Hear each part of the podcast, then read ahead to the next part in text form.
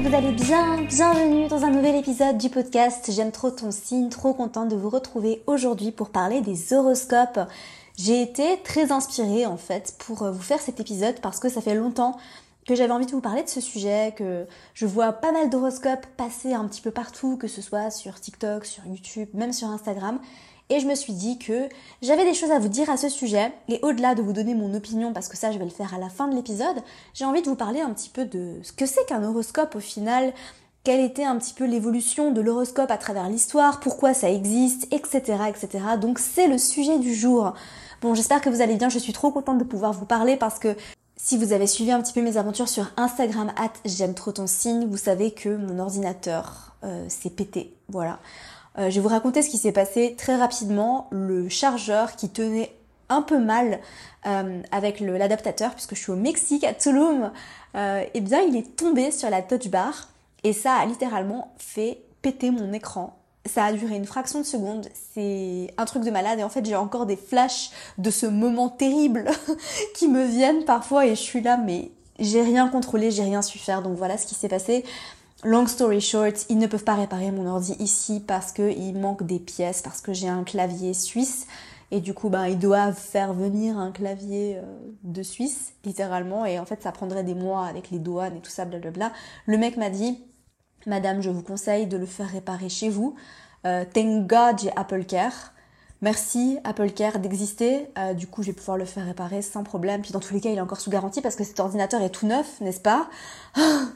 Euh, donc euh, voilà, un petit peu pour ce qui s'est passé, ça m'a causé un petit peu de stress, c'est un petit peu pour ça que voilà, il y a certaines choses que j'ai pas pu faire. Si vous m'avez envoyé un mail, j'ai mis un peu plus de temps à répondre parce que ben je j'ai pas pu avoir accès à, à, tout ça, ou du moins j'ai accès à mes mails sur mon téléphone, mais il y a des choses, des manips que je peux pas faire. Par exemple, vous envoyer un e-book, bah, je peux pas le faire sur mon téléphone. euh, donc euh, voilà un petit peu pour les news. Écoutez, euh, j'ai compris la grande leçon de l'univers. J'en ai parlé sur Instagram, c'est que bah, il fallait que j'apprenne à lâcher prise. Il fallait que j'apprenne à, à, profiter de mon voyage, à arrêter de travailler tout le temps et que en fait L'intention vraiment de, ce voyage pour moi, c'était de prendre du recul, c'était de me reposer, c'était de kiffer, c'était de profiter du soleil, de l'eau, de la plage, de la mer, des cénotes, de, du Mexique. Voilà, tout simplement, de prendre du temps pour moi, en travaillant bien évidemment. Je suis pas en vacances, donc je suis vraiment là pour euh, travailler en, profitant de la vibe ici, mais quand même pas travailler 8 heures par jour, quoi. C'était pas, euh, c'est pas pour ça que je suis venue ici, sinon je vois pas trop l'intérêt, n'est-ce pas? Euh, Et donc en fait, j'ai pas trop respecté ça parce que effectivement, je suis allée m'inscrire au coworking avant même de mettre les pieds à la plage. Donc là, il y a un petit problème, Amina, quand même. Toi qui aimes autant euh, la plage et la mer et, l'océan et, tout ça, c'était important que je voilà, donc l'univers m'a envoyé un message assez, euh, d'une manière assez brutale et violente. J'aurais bien aimé que ce soit un petit peu moins violent, s'il te plaît, l'univers la prochaine fois, genre un peu plus délicat le message, hein, parce que là, voilà. Et surtout, ça m'a valu pas mal d'aller-retour euh, au magasin, ce qui était euh, un peu désagréable et un petit peu stressant. Bref, tout ça pour vous dire que j'ai trouvé une solution de secours, c'est que j'ai pris un iPad. Voilà. Euh, qui me permet de faire le minimum de travail. Je peux pas tout faire sur un iPad, mais je peux faire quand même pas mal de choses comme enregistrer des épisodes de podcast, préparer des épisodes de podcast, etc. etc. Et donc c'est trop cool et on adore. La vibe ici, si vous êtes jamais venu au Mexique et en particulier à Tulum, elle est incroyable. Il y a une énergie de malade mental. J'en ai parlé euh, un peu sur Instagram en story avec euh, une story sur l'astrogéographie, mais je vous prépare une série de posts là-dessus, euh, un post et un réel. Et donc voilà, restez bien connectés si vous avez envie d'en savoir plus par rapport à l'énergie des endroits et comment en fait on peut checker le thème astral pour regarder tout ça. En tout cas, merci pour tous vos retours sur les épisodes de cette saison 2. Franchement, je suis tellement contente parce que j'ai trop trop trop de retours comme quoi vous adorez et en fait, je mets énormément d'énergie, énormément d'amour, énormément de, de temps à consacrer à ces épisodes de podcast parce que le podcast, comme je l'ai dit, c'est mon moyen de communication préféré, c'est vraiment ma safe place et je me suis dit, Amina, le podcast est ta putain de safe place, du coup, investis plus de temps, plus d'énergie dedans et du coup, c'est ce que je fais. Voilà. D'ailleurs, si vous avez des idées, des choses que vous aimeriez entendre sur le podcast, eh bien n'hésitez pas. J'ai bien compris que la série Docteur Astro, ça vous avait particulièrement plu, donc écoutez, bah, il y aura d'autres épisodes.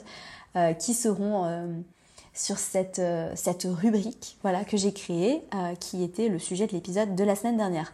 Aujourd'hui, tu l'auras compris dans le titre, on va parler des horoscopes. On va commencer par une petite définition. Ensuite, on va parler un petit peu de l'histoire des horoscopes dans l'astrologie. On va parler des horoscopes aujourd'hui et on va terminer par comment utiliser un horoscope de la meilleure façon qui soit. Et à la fin de l'épisode, je vais vous donner mon avis sur les horoscopes et je vais partager un petit peu euh, vos avis à vous que j'ai reçus en story qui sont quand même assez unanimes, ce qui était très intéressant à lire. Euh, donc voilà. Alors, la définition de l'horoscope, donc c'est un mot qui vient du latin horoscopus et du grec horoscopos. Donc il y a plusieurs définitions, il n'y en a pas une qui m'a vraiment satisfaite, donc j'en ai pris deux. Donc la définition du Larousse qui est représentation conventionnelle du ciel à l'instant d'un événement, en particulier d'une naissance. Et la deuxième définition, c'est ensemble des prédictions qu'on en tire.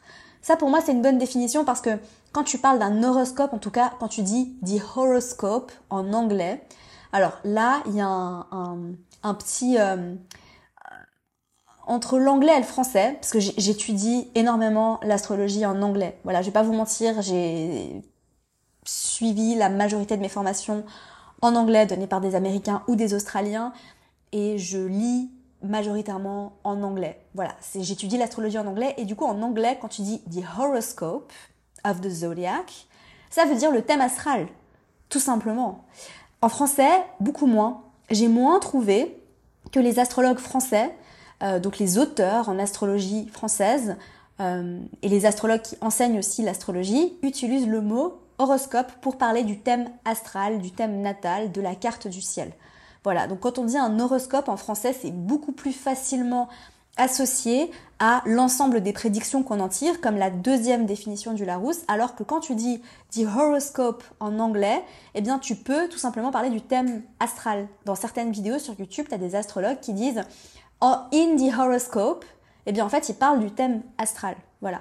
La définition de l'internaute, sens 1, document, prédiction annonçant la destinée de quelqu'un selon son jour, son heure et son lieu de naissance. Voilà. Donc attention à bien faire cette distinction si tu regardes du contenu en anglais et que tu entends le mot the horoscope, eh bien, c'est pas forcément la prédiction, c'est pas forcément le sens qu'on a l'habitude d'entendre en français, mais c'est simplement le thème astral de base. Voilà. Alors, pour revenir un petit peu sur l'histoire de l'horoscope, il y a quelque chose qui est très important de comprendre, c'est que à la base, la naissance de l'astrologie, au début, c'était prédictif. Voilà, l'astrologie était prédictive avant d'être psychologique. Tout simplement parce que au tout tout début, donc euh, l'histoire de l'astrologie date d'il y a plus de 2000 ans. Tu le sais si tu as écouté mon petit épisode sur l'histoire de l'astrologie qui est un résumé d'un des modules que je donne dans le mentoring astro intensif qui est ma formation pour te professionnaliser. Si tu es passionné d'astrologie, si tu as ressenti l'appel de l'astrologie et que tu as envie de bénéficier de mes enseignements, si tu as envie d'être littéralement coaché, mentoré par moi dans un espace safe, un espace où tu as accès à moi pour te corriger, pour t'aider, pour euh, voilà te permettre justement de progresser à la vitesse de la lumière. J'exagère mais voilà. Euh, eh bien cette formation, elle est faite pour toi. Je dirais même plus qu'une formation, c'est un accompagnement parce qu'il y a du contenu pas mal, il y a quand même beaucoup de contenu théorique à regarder et il y a autant de théorie qu'il n'y a de pratique. On se retrouve toutes les deux semaines en live pour pratiquer ensemble. Je vous corrige et c'est que du bonheur. Voilà, la dernière euh, cohorte vient de se terminer, donc la dernière session du mentoring, c'était la troisième fois que je donnais la formation. Elle vient de se terminer, les étudiantes ont renvoyé leur examen final. Et euh, ça a été assez unanime, on va dire, parce que je les ai vues se transformer littéralement et elles ont toutes été capables de faire des lectures de thème astral grâce à leur travail bien évidemment. Ça c'est sûr que c'est un investissement personnel en termes de temps et d'énergie, c'est une formation qui est intensive parce que ça dure 8 mois. Donc avant c'était 6 mois, j'ai décidé de rallonger la formation de 2 mois parce que j'inclus une pause j'ai ajouté une pause d'à peu près un mois pour permettre justement aux étudiants de prendre du recul et puis de s'entraîner euh, avant de terminer la formation avec la méthodologie de lecture de thème astral. Voilà. Si tu es intéressé et que tu as envie de prendre ton apprentissage de l'astrologie au sérieux, n'hésite pas à regarder, c'est le lien qui est dans la barre d'infos. C'est pas la barre d'infos, c'est les notes du podcast. Voilà, on n'est pas sur YouTube, Amina. Donc dans ce cet épisode sur l'histoire de l'astrologie, que je te laisserai aller euh, écouter si ça t'intéresse, eh bien, j'expliquais en fait que au tout début, on a trouvé des sortes de tables domaines qui expliquaient justement la corrélation entre les mouvements planétaires, donc ce que les hommes ont pu observer à l'œil nu, et les événements sur Terre. Donc en gros, on utilisait l'astrologie pour prédire les événements qui se passaient sur Terre. En l'occurrence, ce qui intéressait euh, les hommes de cette époque-là, de l'ancienne Mésopotamie, eh bien c'était euh, les inondations, les catastrophes naturelles, etc. Donc ça c'est bien avant la naissance du thème natal. Au tout début, l'astrologie, donc on utilisait la position des planètes, donc l'étude de la position des planètes pour prédire les événements sur Terre et pour savoir si on allait euh, vivre une famine ou pas mais pas du tout par rapport à la psychologie d'un individu. Ensuite, ça a évidemment euh, évolué très rapidement, mais ce qu'il faut savoir et ce qu'il faut garder en tête par rapport aux horoscopes, c'est que le caractère prédictif de l'astrologie a toujours beaucoup été mis en avant. Dans la Rome antique, certains empereurs étaient très fiers de leur placement. Euh, je crois que c'était Augustus qui d'ailleurs avait fait graver son signe lunaire, donc son capricorne, sur les pièces de monnaie à l'époque. Euh, et évidemment, il y avait un côté un peu toxique parce qu'à cette époque-là, les astrologues étaient euh, quand même renommés. Voilà, c'était des astrologues, astronomes, mathématiciens. Et ils s'amusaient à, prédire la mort des empereurs. Donc à ce moment-là, ils étaient chassés euh, de Rome. Ensuite, avec le Moyen Âge, tu t'en doutes, euh, l'Église, tout ça, tout ça, bah, l'astrologie a été bannie et on a eu un regain d'intérêt à partir du XVIIe siècle parce que c'est à ce moment-là que le système de maison, notamment Placidus, a été inventé. Euh, donc au XVIIe siècle, on a une sorte d'intérêt qui commence à, revenir au goût du jour. Voilà, Placidus euh, fait son truc, il invente le système de maison Placidus, qui est, comme je le dis très souvent, un système de maison qui est quand même assez récent à savoir que euh, le système de maison le plus ancien, c'est le système des signes entiers. Voilà. Euh, et un des systèmes les plus utilisés dans l'astrologie, ce ne sont pas les signes entiers, c'est, euh, d'après ce que j'ai vu dans mes recherches, le système des maisons égales, qui est le système le plus utilisé à travers le monde. Voilà. Donc Placidus reste quand même euh, quelque chose de, très récent, parce que le XVIIe siècle, par rapport à l'âge de l'astrologie, tu te rends compte que c'était, bon, il y a longtemps, mais c'était pas il y a si longtemps que ça. Donc après, au XVIIIe siècle, eh bien c'est le siècle des Lumières, évidemment, et du coup, l'astrologie n'est pas du tout prise au sérieux. Je te fais vraiment un très gros résumé, hein, parce que le sujet de l'épisode, c'est pas l'histoire de l'astrologie, mais c'est bien les horoscopes. Et puis, à la fin du 19e siècle, l'astrologie va revenir sur les fronts. Donc petit à petit, au 20e siècle, en particulier grâce au mouvement New Age, l'astrologie revient sur le devant de la scène, revient très à la mode. C'est d'ailleurs à ce moment-là qu'on popularise l'astrologie de signes solaires. C'est d'ailleurs l'astrologue Marie-Louise Sonda qui a euh, été à l'origine en fait de cette popularisation en France. Euh, parce que ce qu'il faut savoir, c'est que avant, le XXe siècle, quand on te disait tu es de quel signe, eh bien on donnait son signe ascendant, on ne donnait pas son signe solaire. Et c'est notamment grâce à Madame Soleil en France, et je crois que c'est son surnom et pas son vrai nom, hein. je pense pas qu'elle s'appelle vraiment Madame Soleil, ce serait à vérifier, qui a tenu la toute première émission de radio où elle faisait des prédictions générales sur les signes, et qui est en fait le début de ce qu'on appelle aujourd'hui un horoscope, en français, pas en anglais, comme tu l'as compris. Donc c'est à partir de ce moment-là en fait que les médias ont vu l'intérêt grandissant parce que cette Madame Soleil, elle était très populaire avec son émission de radio sur euh, les prédictions astrologiques, etc. Ça serait intéressant d'aller euh, chercher un petit peu sur euh, YouTube ou sur le net pour voir si on peut retrouver ces épisodes-là. En tout cas, elle a été citée par certains présidents, notamment Pompidou, qui avait dit à un moment donné, une phrase très célèbre, Je ne suis pas Madame Soleil. T'imagines Pompidou qui dit Je ne suis pas Madame Soleil Quand même, hein même. C'est pas comme ça que j'imaginais Pompidou, tu vois. Enfin bref, on va pas parler de, on va pas débattre là-dessus euh, maintenant.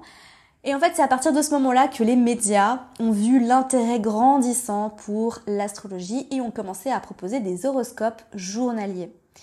D'ailleurs, certains de ces astrologues hein, qui proposaient des horoscopes dans les magazines sont devenus des stars, littéralement. Euh, je pense notamment à l'américaine Suzanne Miller. Si tu ne connais pas Suzanne Miller, eh bien, Suzanne Miller est une légende. Voilà, tout simplement. Dans le monde de l'astrologie, Suzanne Miller, c'est dit OG, c'est dit original. Suzanne Miller, c'est une astrologue qui, justement, euh, écrit tous les jours encore aujourd'hui des horoscopes. Je crois qu'elle ne le fait plus dans les magazines, mais je crois qu'elle le fait uniquement sur son site. Je crois qu'elle a même une application. Enfin, euh, Suzanne Miller, c'est une star. Hein. Elle, est, euh, elle est vraiment très très très connue aux, aux États-Unis. donc voilà, j'ai beaucoup de respect pour, pour elle d'ailleurs. Et donc, voilà un petit peu où on en est. Et ensuite, c'est à partir de ce moment-là que j'ai l'impression que, vu que c'est devenu très populaire, vu que ça, on a eu un intérêt, parce que voilà, on était un peu dans ce mouvement New Age, tu sais, où on, croit, on recommence à, croire aux choses, l'ésotérisme est très à la mode. Et du coup, ben, c'est là que c'est devenu, euh, c'est parti un petit peu en live, j'ai l'impression, parce que les horoscopes sont devenus quelque chose de plus du tout sérieux. Euh, je crois même qu'il y a certains magazines tu sais, les magazines un peu, les magazines de toilette, comme j'aime bien les appeler, euh, qui en fait utilisaient des randomizers euh, pour euh, écrire les horoscopes et qui ne faisaient même plus du tout appel à des astrologues. donc c'est pour ça aussi que, alors je, suis la première à critiquer les horoscopes de magazines parce que ça m'énerve pertinemment qu'on réduise l'étude de l'astrologie aux horoscopes de magazines, mais en même temps, il faut pas oublier que c'est aussi grâce à ça que l'astrologie, que l'étude de l'astrologie aujourd'hui, au XXIe siècle, est aussi euh, populaire. Voilà, donc évidemment, il y a du bon et du mauvais euh, à tirer de tout ça. Alors, comment fonctionne un horoscope? Bah en fait, si tu veux, un horoscope, déjà, qu'est-ce que c'est? C'est une lecture de transit basée sur ton signe solaire en général, euh, à vérifier avec l'astrologue qui rédige l'horoscope, parce que ben, c'est l'astrologue qui rédige l'horoscope qui décide comment son horoscope à lui va fonctionner. Mais en général, c'est basé sur le signe solaire parce que euh, les personnes ne connaissent pas nécessairement leur ascendant ou leur signe lunaire, mais tout le monde, je connais personne qui ne connaît pas son signe solaire. Si tu connais quelqu'un qui ne connaît pas son signe solaire, envoie-moi un DM s'il te plaît parce que je ne crois pas que ça existe. Euh, et du coup, l'astrologue rédige l'horoscope en fonction de la position des planètes. Donc évidemment, si c'est un horoscope qui est rédigé par rapport à ton signe solaire, à ton soleil, eh bien l'astrologue va regarder quel aspect ton soleil en signe fait avec les autres planètes. Voilà, donc ça c'est vraiment euh, pour expliquer comment ça fonctionne de manière générale et en particulier les planètes rapides dans le cas d'un horoscope quotidien. Donc si c'est les horoscopes que tu trouves dans le 20 minutes, tout ce genre de choses, j'imagine si c'est vraiment fait par des astrologues, je suis pas sûre du tout et je ne crois pas. Si tu travailles pour un de ces magazines ou si tu connais quelqu'un qui travaille pour un de ces magazines, est-ce que tu peux me confirmer s'ils font appel à des astrologues ou si ils utilisent des randomizers pour euh, générer euh, n'importe quoi en fait. Ça c'est vraiment une très bonne question en fait parce que ou si c'est juste écrit par un stagiaire qui n'a aucune idée de ce qu'il fait. vraiment enfin je me demande vraiment mais je parle vraiment des horoscopes de je parle pas des horoscopes qui sont faits dans des euh, sur des sites un peu plus sérieux ou tu vois peut-être sur Vogue je crois que Vogue, ils font appel à des vrais astrologues. Et d'autres magazines qui font aussi appel à des vrais astrologues, mais je parle vraiment des magazines de toilette, hein, on est d'accord? Et donc dans ces magazines-là, où évidemment il y a un horoscope par jour, parce que c'est des magazines qui sont quotidiens, enfin des journaux ou des magazines, peu importe, qui sont quotidiens. Et du coup, ben, si on fait un horoscope quotidien, on se base plutôt sur les planètes rapides. Alors que si on fait un, horoscope mensuel ou un horoscope euh, trimestriel ou annuel, eh bien on va plutôt se baser sur euh, les planètes lentes parce que c'est quand même beaucoup plus pertinent de se baser sur les planètes lentes. Euh, les planètes rapides, vont vraiment agir dans une étude de transit comme des détonateurs, euh, mais la toile de fond est vraiment donnée par les planètes lentes. Donc évidemment, tu vois que vu que c'est basé uniquement sur ton signe solaire, qu'on ne tient pas compte de la maison de ton soleil, ni que les aspects que fait ton soleil, et on tient encore moins compte des autres planètes dans ton thème astral, et c'est basé sur le signe solaire qui n'est peut-être pas du tout ta planète dominante et qu'il y a peut-être plein d'autres choses qui se passent dans ton thème astral, tu vois qu'on est quand même généralement très limité avec un horoscope qui est basé sur le soleil. Voilà. Je trouve personnellement que c'est beaucoup plus pertinent euh, de regarder les horoscopes qui sont basés sur l'ascendant. Alors ça, les horoscopes ne sont pas tous construits pour être basés sur ton ascendant. Quand un astrologue construit un horoscope sur ton ascendant, en fait, il ne va pas regarder la position de ton soleil, mais il va regarder où est-ce que les planètes transitent, donc dans quelle maison vont transiter les planètes. Donc pour construire un, horoscope basé sur ton ascendant, on n'utilise pas le système de maison Placidus, on utilise le système euh, des signes entiers en général, ou des maisons égales, mais généralement c'est les signes entiers. Donc si tu es astrologue et que tu as envie de construire un horoscope euh, basé sur l'ascendant, eh bien ne le fais pas avec Placidus parce que c'est pas possible. Voilà, les maisons ne sont pas toutes de la même taille avec Placidus. Du coup, c'est quasiment impossible de savoir précisément euh, où euh, dans, dans quelle maison les planètes vont tomber chez le natif en question. Parce que si tu te sers de Placidus et que tu dis par exemple ah je suis je sais pas cancer ascendant Capricorne, eh bien, la question c'est, euh, ok, d'accord, t'as le soleil en maison 6, en maison 7, on peut pas savoir exactement, précisément. T'as le soleil conjoint ou descendant, etc. Euh, mais je tiens quand même à préciser que pour moi, les horoscopes qui sont basés justement sur l'ascendant, donc sur les maisons, donc les horoscopes qui vont pas parler de ton humeur ou de ce que tu pourrais ressentir, mais qui vont plutôt parler de quels domaines de la vie vont être impactés parce que c'est pas les mêmes horoscopes, attention, qui sont écrits sur les planètes et les horoscopes qui sont écrits sur les signes.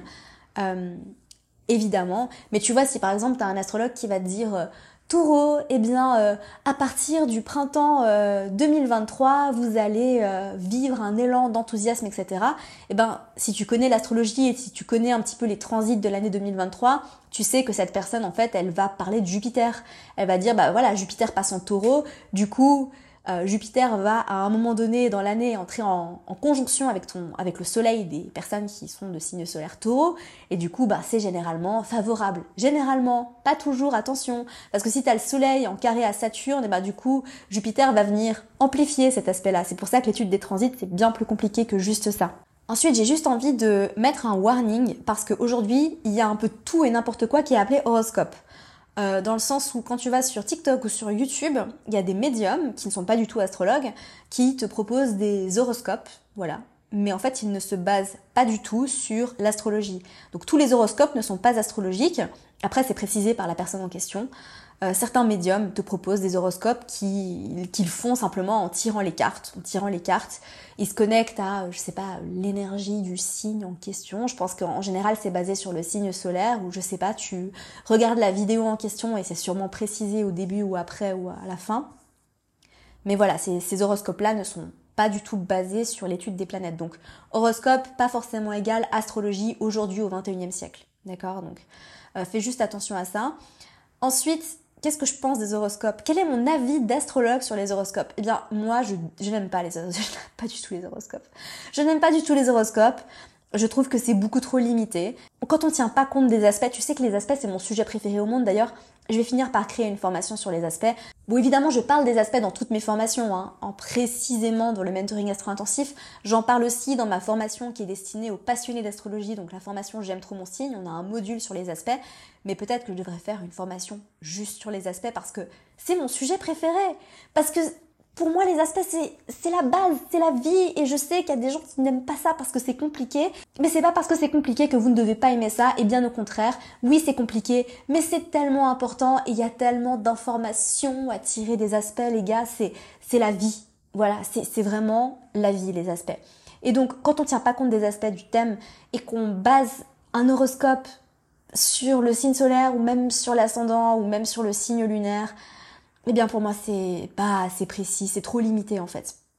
Je pense sincèrement que il vaut mieux prendre le temps de consulter un astrologue et d'aller faire faire une vraie étude de transit par quelqu'un qui est professionnel et qui va pouvoir te faire ça d'une manière extrêmement personnalisée et du coup ça pourrait être beaucoup plus pertinent pour toi. Voilà, tout simplement. Donc je sais qu'il y a énormément d'astrologues qui euh, proposent des horoscopes, notamment sur Instagram, et franchement, beaucoup de respect. Hein. Beaucoup de respect pour toutes ces personnes. C'est pas du tout pour jeter la pierre, c'est pas du tout pour critiquer leur travail. C'est juste que personnellement, je trouve que c'est trop limité. Et encore une fois, attention parce qu'il y a énormément de choses qui sont trop limitées sur les réseaux sociaux. Je veux dire, quand on fait un post, euh, et j'en ai fait hein, moi-même, la lune en signe, la lune en maison, évidemment que c'est trop limité. Voilà, donc c'est au même titre que les horoscopes que tu trouves sur Instagram, même s'ils sont très bien rédigés, euh, ça reste limité, d'accord? Et je pense que dans tous les cas, les astrologues qui le font le savent. Euh, puis après, bah, il y a des personnes que ça intéresse plus que d'autres. Je suis quasiment sûre qu'il y a des personnes qui adorent les horoscopes. C'est pas votre cas, parce que vous avez été tous, 100% des réponses que j'ai reçues suite à la story, que penses-tu des horoscopes? Vous m'avez tous dit, non, je les lis pas, ça m'intéresse pas, c'est pas assez précis, c'est du bullshit, ça marche pas, blablabla. Donc apparemment... Euh, on attire ce qu'on dégage ou je ne sais pas, mais vous êtes du même avis que moi. Je, n'ai reçu aucun avis de quelqu'un qui m'a dit ouais moi j'adore les horoscopes. Et si c'est ton cas et si tu aimes les horoscopes et si tu en tires du positif, eh bien continue. Vraiment c'est pas du tout pour euh, tacler qui que ce soit, d'accord? Mon avis c'est juste que je trouve que c'est trop limité, je trouve que c'est pas pertinent. Et je pense que tu ferais mieux si ça t'intéresse d'aller te faire faire une étude de transit. Mais je vais nuancer ça aussi parce que personnellement, et j'aime beaucoup faire les études de transit, mais je les fais pas pour l'année à venir, je les fais plutôt en arrière. Et ça, je l'ai déjà dit à plusieurs reprises, et c'est très personnel.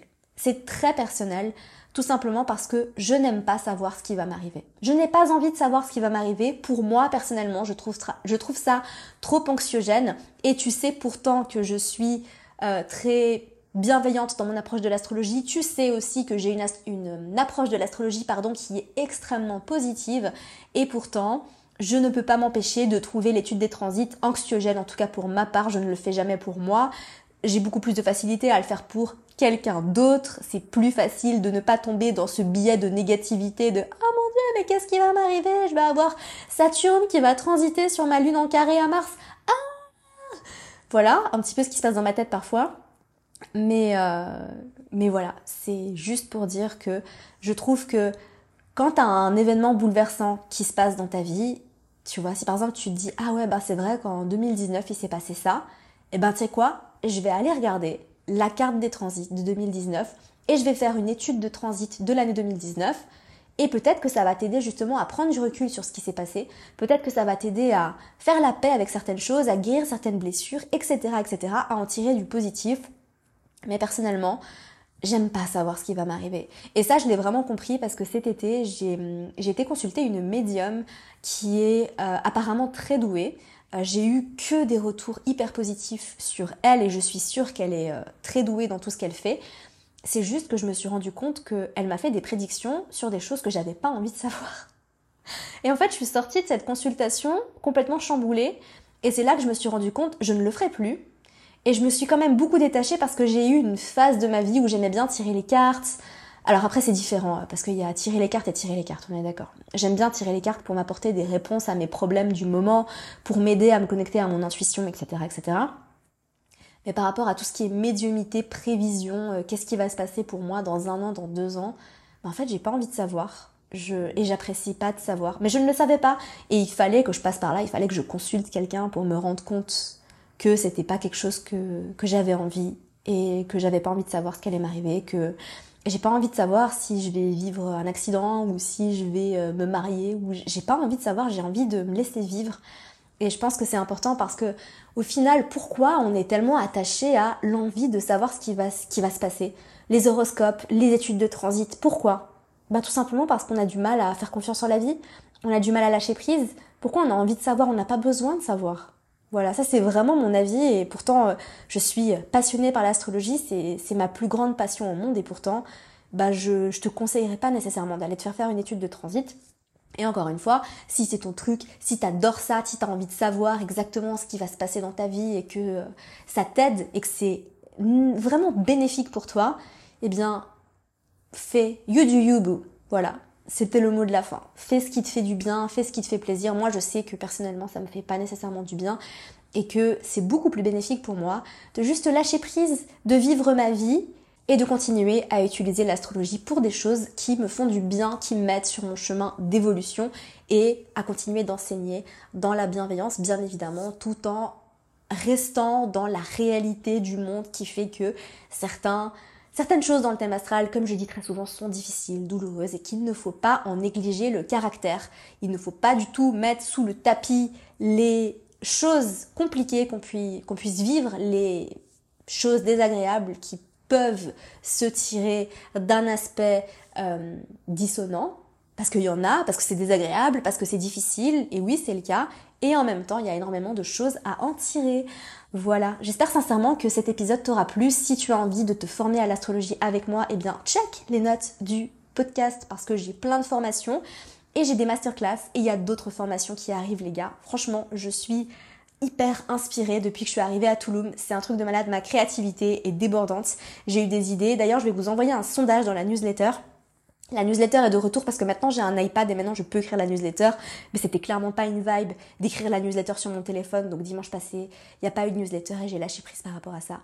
Euh, mais vous allez recevoir un sondage parce que j'ai besoin de savoir, ben, avant de créer une formation, je fais une étude de marché pour savoir de quoi vous avez besoin en premier, euh, qu'est-ce qui est pertinent pour moi, parce que je ne vais pas créer une formation si euh, il n'y a pas de public pour la formation. Moi, j'écoute toujours la demande, bien évidemment. C'est comme ça qu'on fait quand on est entrepreneur. On écoute la demande et ensuite on propose des offres. Voilà, évidemment, j'écoute aussi mes envies, mes, mes intuitions. J'écoute aussi euh, ce que j'ai envie d'enseigner, tout simplement. Et j'ai très envie de vous enseigner les aspects. Ça me brûle, ça me démange. Voilà, mais on en reparlera dans la newsletter de dimanche, donc n'hésite pas si tu aimes tout ce que je fais, si tu as envie de, me donner un, petit coup de pouce, tu vois, il y a plusieurs choses que tu peux faire pour me donner un petit coup de pouce. Ben déjà, répondre au sondage, ça m'aide énormément à t'aider. Voilà. Et puis, ben, mets-moi une revue sur Apple Podcast, sur iTunes ou tout simplement une note si tu m'écoutes sur Spotify. Voilà. Cœur avec les doigts, les gars. On se retrouve mercredi prochain pour un nouvel épisode du podcast. Adios!